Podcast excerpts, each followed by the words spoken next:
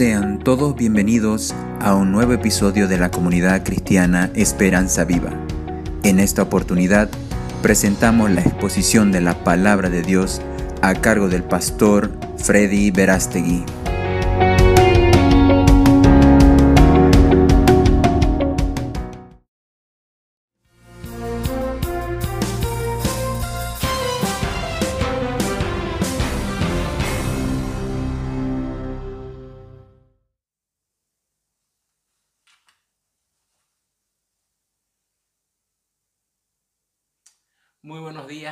Queridos hermanos, buenos días, eh, querida iglesia.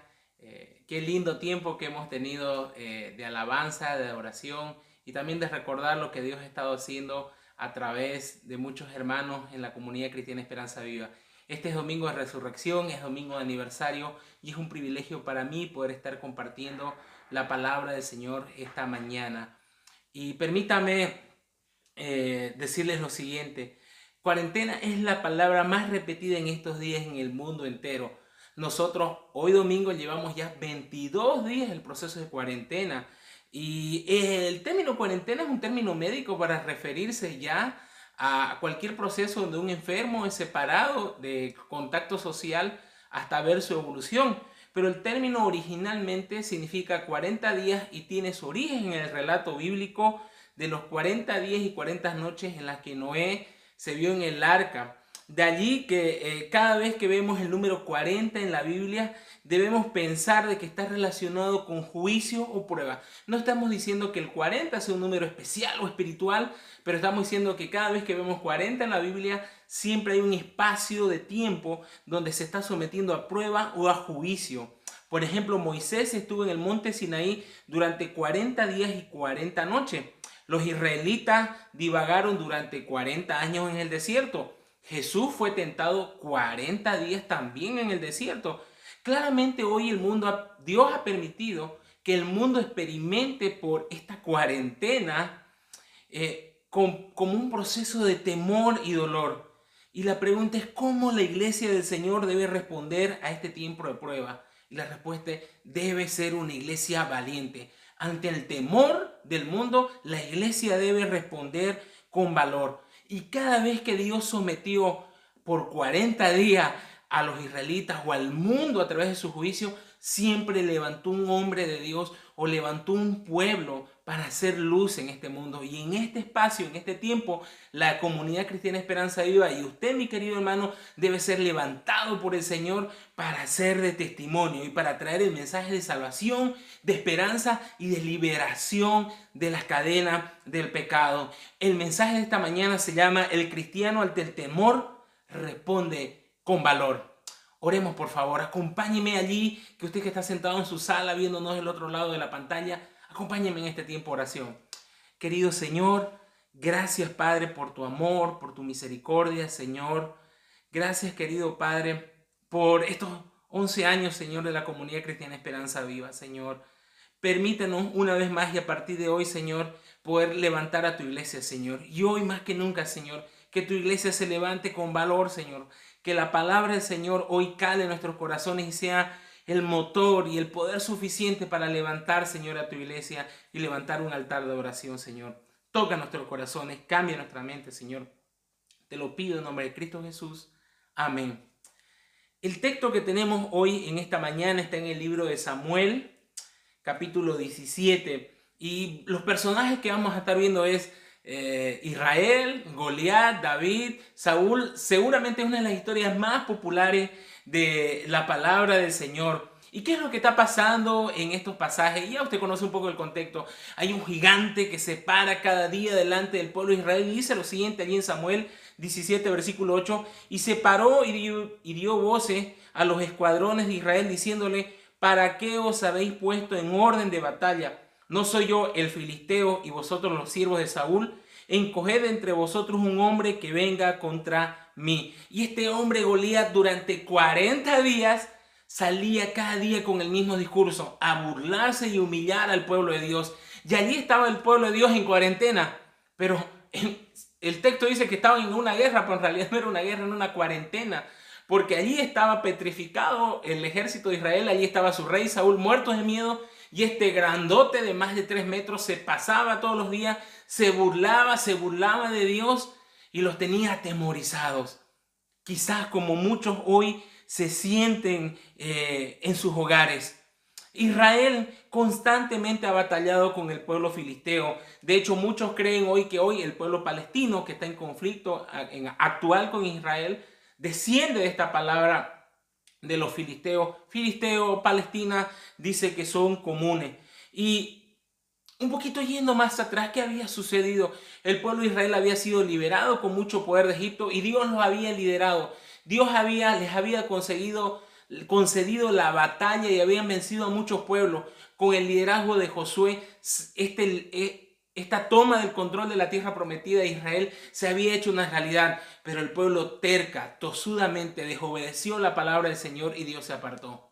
Y este pueblo se vio sometido constantemente a luchas, peleas, guerras, eran aprisionados, eran liberados y el pueblo que más tenían como una piedra en el zapato era allí justamente los filisteos.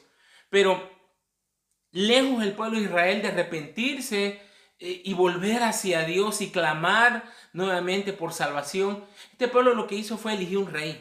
Le dijo al profeta, hey, eh, todos los demás pueblos tienen un rey. Y parece que la clave está allí en tener un rey, un líder humano que nos gobierne, que nos lidere. Nosotros queremos uno. Y allí entra la figura del rey Saúl. Eh, no vamos a hablar mucho acerca de él, pero sabemos que Saúl representa la voluntad humana, el desprecio de Dios por el, el, el aprecio a un gobierno humano y ahí está su líder espiritual, eh, su líder gubernamental, muerto de miedo junto con todo su ejército. Y esto de la misma manera nos hace una figura acerca del mundo actual. Este mundo ha puesto su mirada en la riqueza, en los negocios, en la tecnología, en las redes sociales, en la comunicación, en la ciencia. Se sentía seguro. Lo había dejado Dios un lado. No te necesitamos Dios. Estamos seguros con nuestros avances, con nuestro desarrollo, con nuestro poder económico, nuestro poder político. Sin embargo, sin embargo, un, pequeño virus que ni siquiera se ve ha puesto de rodilla todo esto poderoso. Los cristianos, aunque creemos en el Señor y no confiemos en ninguna de estas cosas anteriores, también tenemos que batallar contra estas cosas, porque estamos en este mundo y tenemos enemigos. La palabra del Señor dice que tenemos tres enemigos, el mundo, la carne y Satanás. Y la iglesia de Dios cada día, y usted como creyente, cada día aún esté en su casa, tiene que batallar con alguno de estos tres. De la misma manera que Israel siempre tenía que estar batallando alguno de, con alguno de estos pueblos. Al mirar, sin embargo, Israel a su oponente, al mirar este gigante de tres metros, grandote, guerrero, poderoso, con sus armaduras, con sus jabalinas, se sentían pequeños. Se sentían pequeños, se sentían débiles habían perdido la perspectiva y se sentían derrotados, no sabían qué hacer. Sin embargo, había un hombre, un joven, pequeño, rubio, de buen parecer, dice la palabra del Señor, que no había perdido la perspectiva espiritual. Alguien que sabía que más grande que Goliat es Dios. Alguien que sabía que el que lidera las batallas es Dios y no es él. De la misma manera, hoy al presente, no debemos nosotros perder la perspectiva. Puede ser que este virus sea poderoso, puede ser que este virus sea grande, o puede ser que cualquiera de sus problemas y las cosas que usted está enfrentando sean difíciles. Pero hay un Dios que es más grande de aquellas cosas. Y hoy, en nuestro tiempo presente, este mundo temeroso, vuelvo a decir, necesita que los hijos de Dios actúen con valor. No que se llenen de un coraje interno humano, sino que tomen valor al ver la grandeza de su Dios. Que entiendan que no luchamos contra carne ni sangre, sino contra principados y potestades. Y esa era la perspectiva que había perdido Israel. Pensaba que se trataba de una lucha física, cuando siempre se trató de una lucha espiritual. Y hoy también al presente lo mismo, podemos pensar que esta es una lucha contra la medicina, contra la enfermedad. No, no luchamos contra sangre ni carne, sino contra principados, las potestades y las tinieblas. Job lo experimentamos y Dios nos permite ver qué hay detrás de una enfermedad, qué hay detrás de una pérdida. Está Satanás. Así que esta lucha es espiritual, mi querido hermano. Y usted tiene que actuar con valor frente al temor. Y permítame darle la primera razón de por qué el cristiano actúa con valor frente al temor. Número uno, porque el Espíritu Santo mora en él. Acompáñeme allí en su Biblia, por favor, en 1 Samuel, capítulo 16, versículo 13. Y aquí estamos al inicio de la historia de David. Eh, Saúl acaba de pecar, Dios lo acaba de destituir y Dios le dice, ve y busca en la casa de Isaí, allí está mi ungido, allí está mi elegido.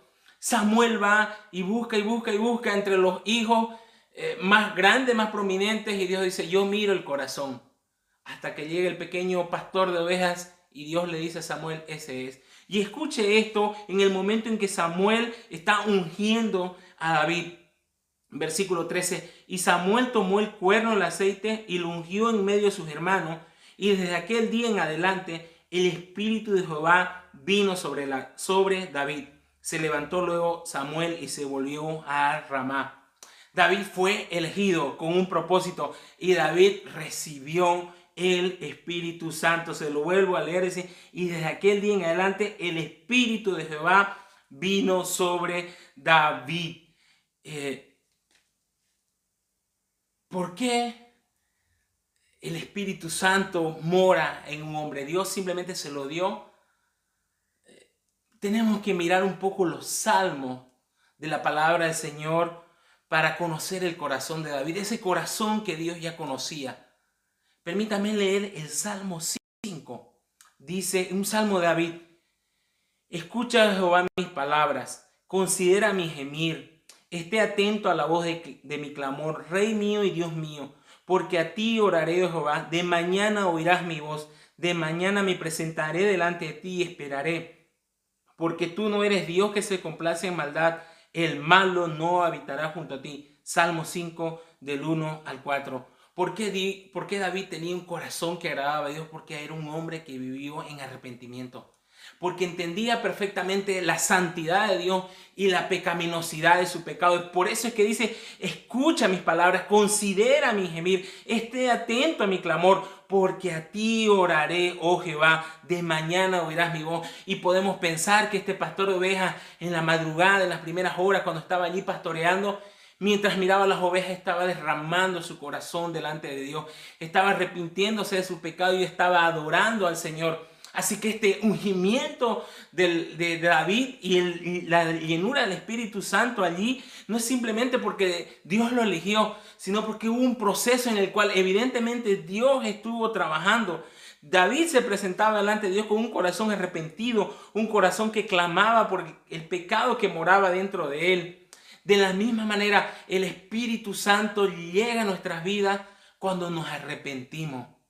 Cuando nos arrepentimos, quiere ser una persona que tenga el Espíritu Santo, pues debe arrepentirse, debe arrepentirse. Allí la palabra de Dios nos dice en Efesios 1:13, en él también vosotros, habiendo oído la palabra de verdad, el evangelio de vuestra salvación y habiendo creído en él, fuisteis sellados con el Espíritu Santo de la promesa. Efesios 1.13. Ya no necesitamos que venga un profeta como Samuel con su eh, de aceite y nos ponga el aceite y el Espíritu Santo llega a nosotros. En el momento en que oímos el Evangelio, creemos en este Evangelio, nos compungimos el corazón y nos arrepentimos, el Espíritu Santo de Dios viene a morar en nosotros. El Espíritu Santo viene a morar en nosotros. Y David fue elegido como un, con un propósito con el propósito de ser rey. El Espíritu Santo no solamente vino a morar a, David, pero vino a morar con un propósito.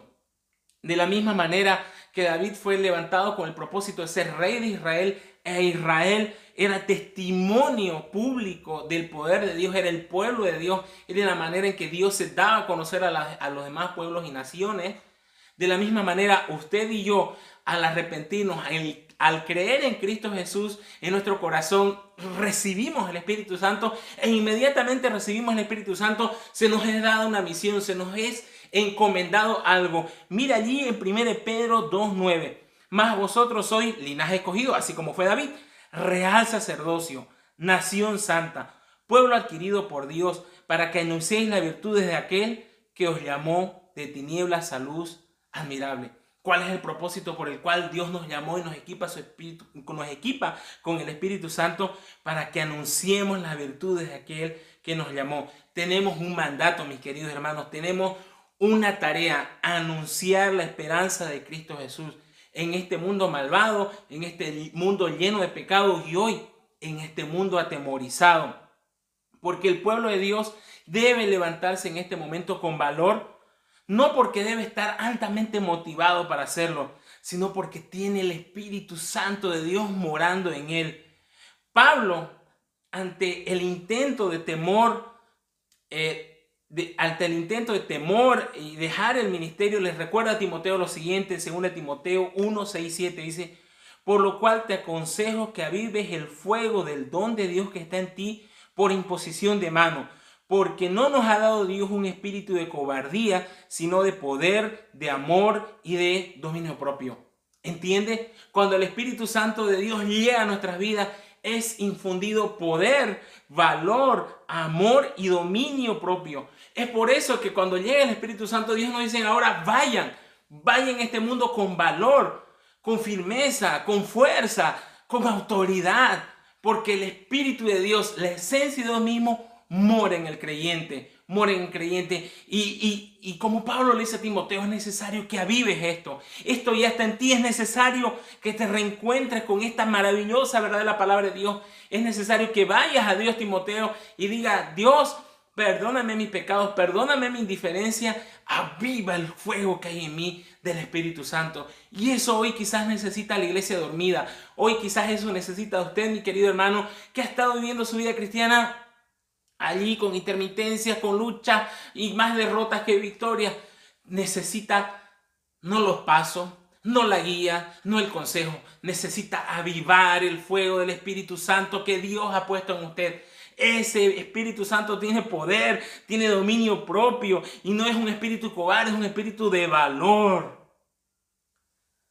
Quiero contarles de otro personaje que está aquí en la historia y es Saúl. Si David representa a la persona llena del Espíritu Santo, Saúl representa lo opuesto. Porque Saúl al pecar y al no reconocer su pecado, dice la palabra del Señor, que Dios quitó su espíritu de él. Saúl era un hombre que estaba angustiado, que estaba derrotado, que estaba siendo oprimido espiritualmente.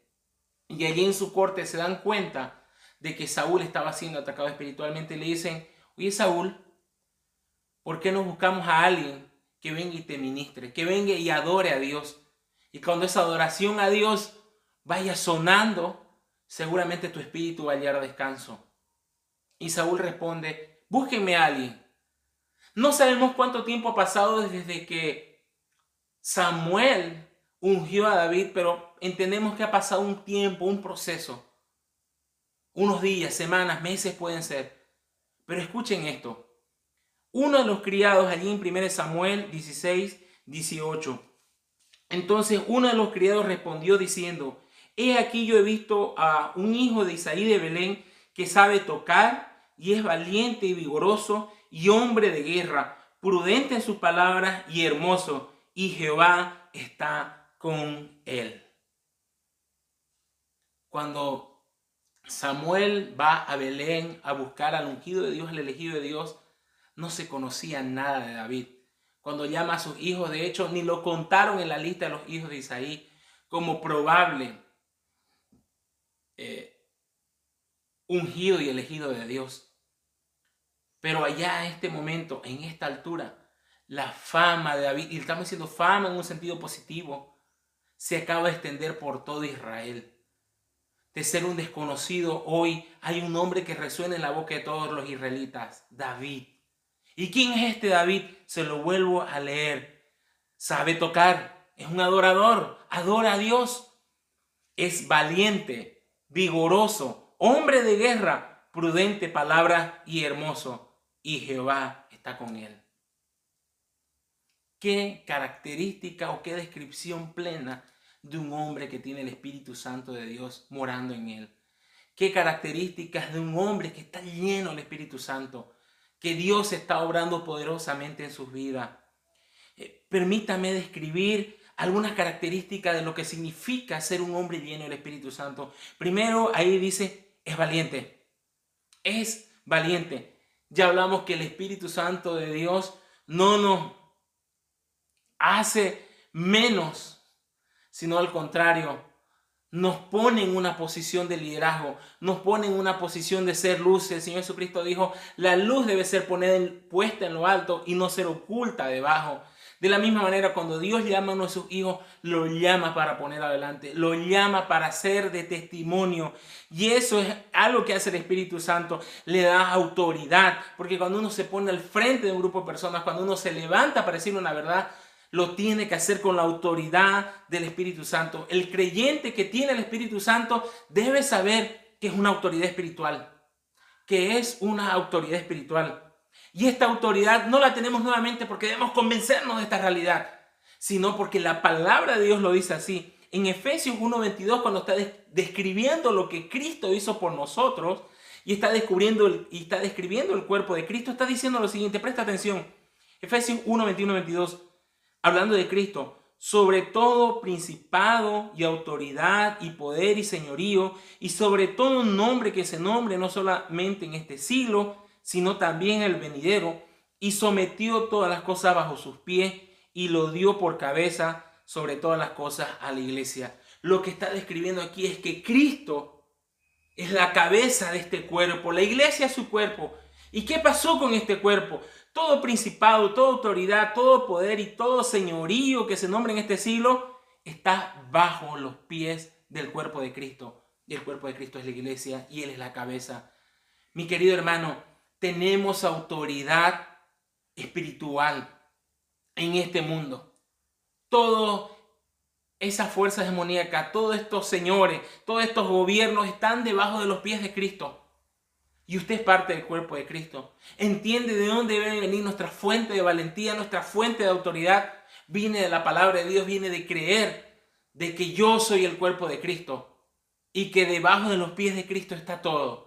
Por lo tanto, camino en autoridad, camino con valentía, camino con determinación y proclamo la verdad de Dios. Otra palabra donde se describe a David allí dice que es vigoroso, vigoroso. Otras versiones como la nueva traducción viviente, la LBA, traducen como hombre de guerra. ¿Qué se refiere a esto? ¿Era ya David un guerrero? No. Pero era alguien que tenía la actitud de un guerrero la vida de hombres llenos del Espíritu Santo los hace ser hombres determinados, hombres que transmiten vida, hombres dinámicos, personas que contagian a otros para llevar la obra de Dios adelante. ¿Cuántos testimonios de hermanos que han abierto misiones, que han levantado obras, que han levantado ministerios impresionantes, simplemente dijeron, Dios me llamó a algo y síganme. Y todo el mundo, ahí va un loco que quiere servir a Dios y luego el ministerio es impresionante. Podríamos contar muchas anécdotas acerca de ellos, pero debemos mirar y centrar nuestra mirada en esto. De que cuando el Espíritu Santo llena al creyente, lo hace una persona de lucha, lo hace una persona de llevar adelante. Y usted puede decir, pero mi personalidad no es esa. Yo no tengo ese temperamento. Es cierto, no lo tiene. No le pertenece a usted, ni me pertenece a mí. Le pertenece al Espíritu Santo. Por eso la palabra del Señor dice, ya no vivo yo, mas Cristo vive en mí. ¿Cuántas veces la vida de hombres se ha visto transformada? Gente indiferente, gente que no servía, gente que no se podía levantar, así como Moisés. Moisés por 40 años era simplemente pastor de ovejas y dice, ¿cómo yo voy a ir a hablar delante de Faraón? Y Dios le dice, vas a ir a hablar porque yo te estoy enviando. De la misma manera Josué, Salomón y podemos nombrar muchos otros terminando en la vida de los discípulos. Hombres sencillos, transformados por el poder del Espíritu de Dios para llevar adelante la obra. La palabra del Señor dice que esta gente es vigorosa, que esta gente es hombre y mujeres de guerra. Por eso la oración de Pablo era que los creyentes puedan ser fortalecidos con el poder de Dios, para que los creyentes tengan victorias en las guerras que están llevando adelante. En Efesios 3:16, escuche esto. Y Pablo está orando, está diciendo, quiero que conozcan esto, quiero que su venta sea quitada y puedan entender lo siguiente, para que os dé, está hablando de Cristo, conforme a las riquezas de su gloria, el ser fortalecidos con poder en el hombre interior por su espíritu. Hay poder en el Espíritu Santo. Hay poder en Dios. Hoy la iglesia lamentablemente se ve llena de actividades, se ve llena de cosas que hacer, pero muy pocas iglesias se ven poderosas. Me pregunto a mí mismo si la comunidad cristiana Esperanza Viva se ve con poder. Más particularmente me pregunto si mi vida se ve llena de poder. Quizás esta palabra le tenemos miedo porque decimos no somos pentecostales, no estamos acostumbrados a hablar de eso. Y no se trata de que seamos pentecostales o conservadores, se trata de que Dios siempre ha actuado y ha llevado sobre adelante con poder y lo ha hecho a través del Espíritu Santo. Y Pablo dice en Efesios 3:16, es necesario que estén llenos de poder para llevar adelante. ¿Por qué?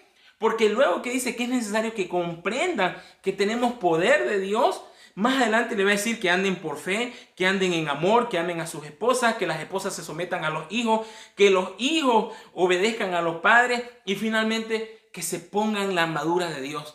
Desafía al creyente a ponerse la armadura de Dios. Ahí en Efesios 6:10 dice, por lo demás, hermanos míos, fortaleceos en el Señor y en el poder de su fuerza, vestidos de toda la armadura de Dios para que podáis estar firmes contra las acechanzas del diablo. Mi querido hermano, mientras usted no se vea como un hombre de guerra de Dios, como esa película hermosa que decía cuarto de guerra, cuando usted no entienda que es un soldado del ejército de Dios, recién su vida va a cobrar sentido. Usted cada mañana debe decir, Señor, necesito que me des el poder de tu Espíritu Santo. Voy a salir de este mundo, voy a luchar contra mi mente, voy a luchar contra mis hábitos, voy a luchar contra el pecado. Pero esa lucha no va a ser en su fuerza, va a ser en el poder de Dios. Otra de las características de un hombre lleno del Espíritu Santo, que tiene valor, por supuesto, es que es prudente en sus palabras. Prudente en sus palabras. Tiene la lengua controlada por el Espíritu Santo. Bien decía el pastor Adrián Roger, aquellos que son llenos del Espíritu Santo no es que pueden hablar muchas lenguas, sino simplemente que pueden controlar la suya. Y esa era la boca de David unas palabras que eran controladas, que eran medidas, que eran prudentes, pero también que eran llenos del amor de Dios.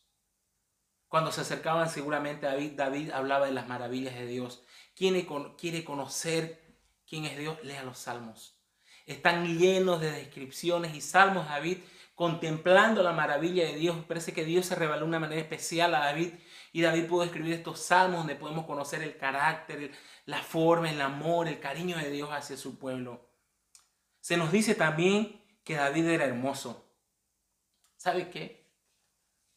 La apariencia dice mucho. Dice la palabra del Señor que el corazón alegre hermosea el rostro. Y no estamos hablando simplemente de aspecto físico, porque hay personas muy hermosas pero que se ven amargadas. El cristiano que actúa con valor porque tiene el Espíritu Santo tiene un rostro que lo demuestra. Se nota, se ve. El Espíritu Santo transforma el rostro. Es mejor que una cirugía estética. Es mejor que una actitud positiva. Es lo mejor es ser controlado por el Espíritu Santo. Y cuando el Espíritu Santo nos controla, controla nuestras expresiones faciales. Se ve, se siente. Finalmente, y súper importante, dice, para cerrar todas estas descripciones de David lleno del Espíritu Santo, dice, y Jehová estaba con él. ¿Sabe qué? Muchos de los creyentes decimos, yo creo en Dios. Yo leo la palabra de Dios. Yo esto, yo lo otro. Pero más importante que nosotros lo digamos es que los que están alrededor se den cuenta. Las personas que estaban mirando a David podían ver algo. Dios está con David. Dios está con David. Él camina de la mano con David así como caminó Enoch, así como caminó Moisés, así como caminó con Josué. Dios estaba con David y era notorio para todos. ¿Saben qué? Las primeras personas que se dan cuenta si estamos o no cerca de Dios son las personas con las que compartimos en casa. Muchas veces alguien ha dicho, si quiere saber cómo es la vida del pastor, no le pregunte a los hermanos de la iglesia, pregúntele a su familia. Y es cierto de la misma manera como para los pastores, como para los creyentes. Los que están en casa verdaderamente saben con quién estamos. Qué hermoso es que se pueda decir de los creyentes la comunidad cristiana en Esperanza Viva. Esos hermanos, Dios está con ellos. Ese hermano, Dios está con él. Nuevamente, ¿por qué la iglesia actúa con valor? Porque Dios ha derramado su Espíritu Santo porque están llenos del Espíritu Santo y porque Dios nos acompaña. Y allí, terminando un poco la historia, dice que Saúl envió mensajeros diciendo, envíame a David tu hijo después de todo este currículum de David que está con las ovejas.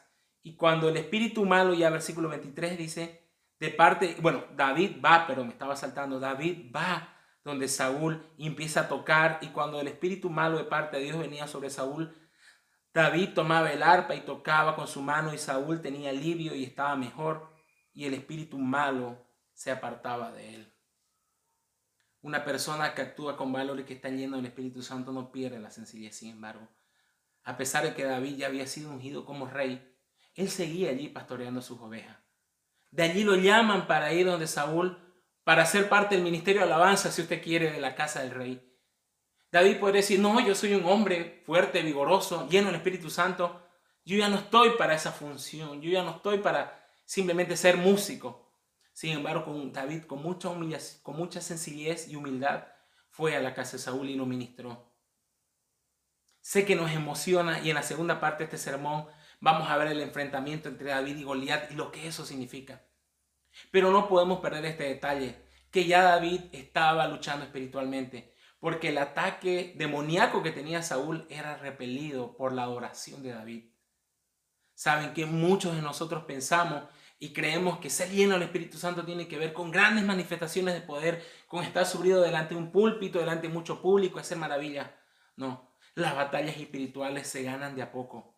David ya las había ganado en soledad, ahora las está ganando en público, ahora está derrotando la opresión espiritual que oprimía a Saúl. En David vemos un hombre valiente porque estaba lleno del Espíritu Santo, es un ungido, es un adorador y es un siervo. Usted me puede decir, ¿y qué puedo hacer yo dentro de mi casa? Le diré lo siguiente.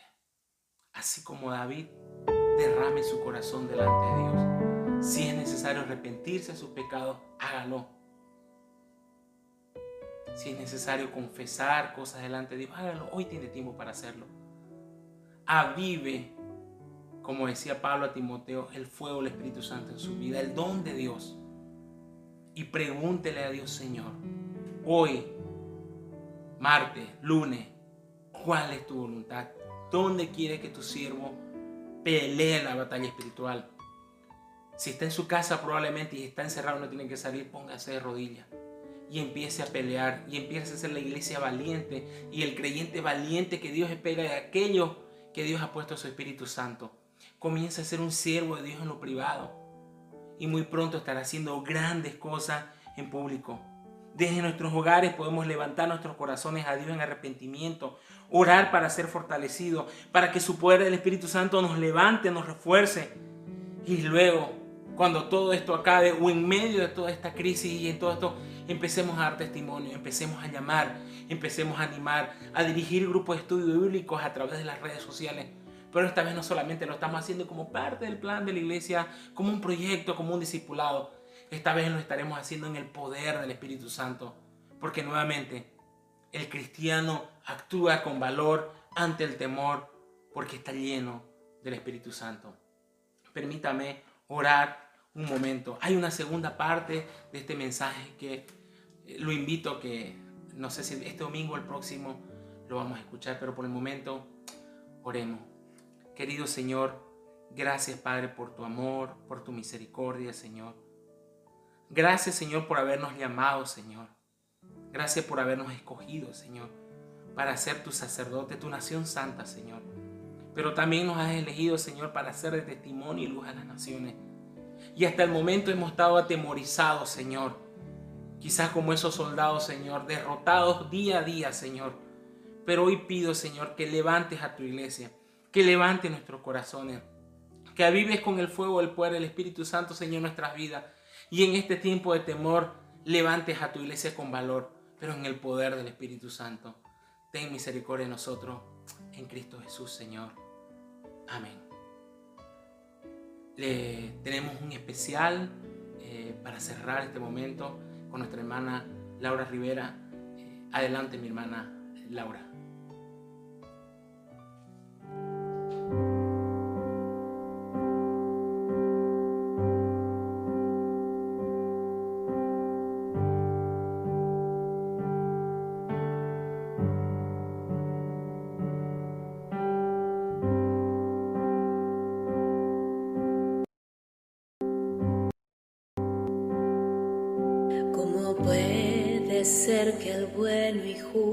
Se hizo hombre y fuera a morir. Por el más vil pecador, como siendo yo su enemigo en sufrimiento en mi lugar tomó. En aquella cruz y cargó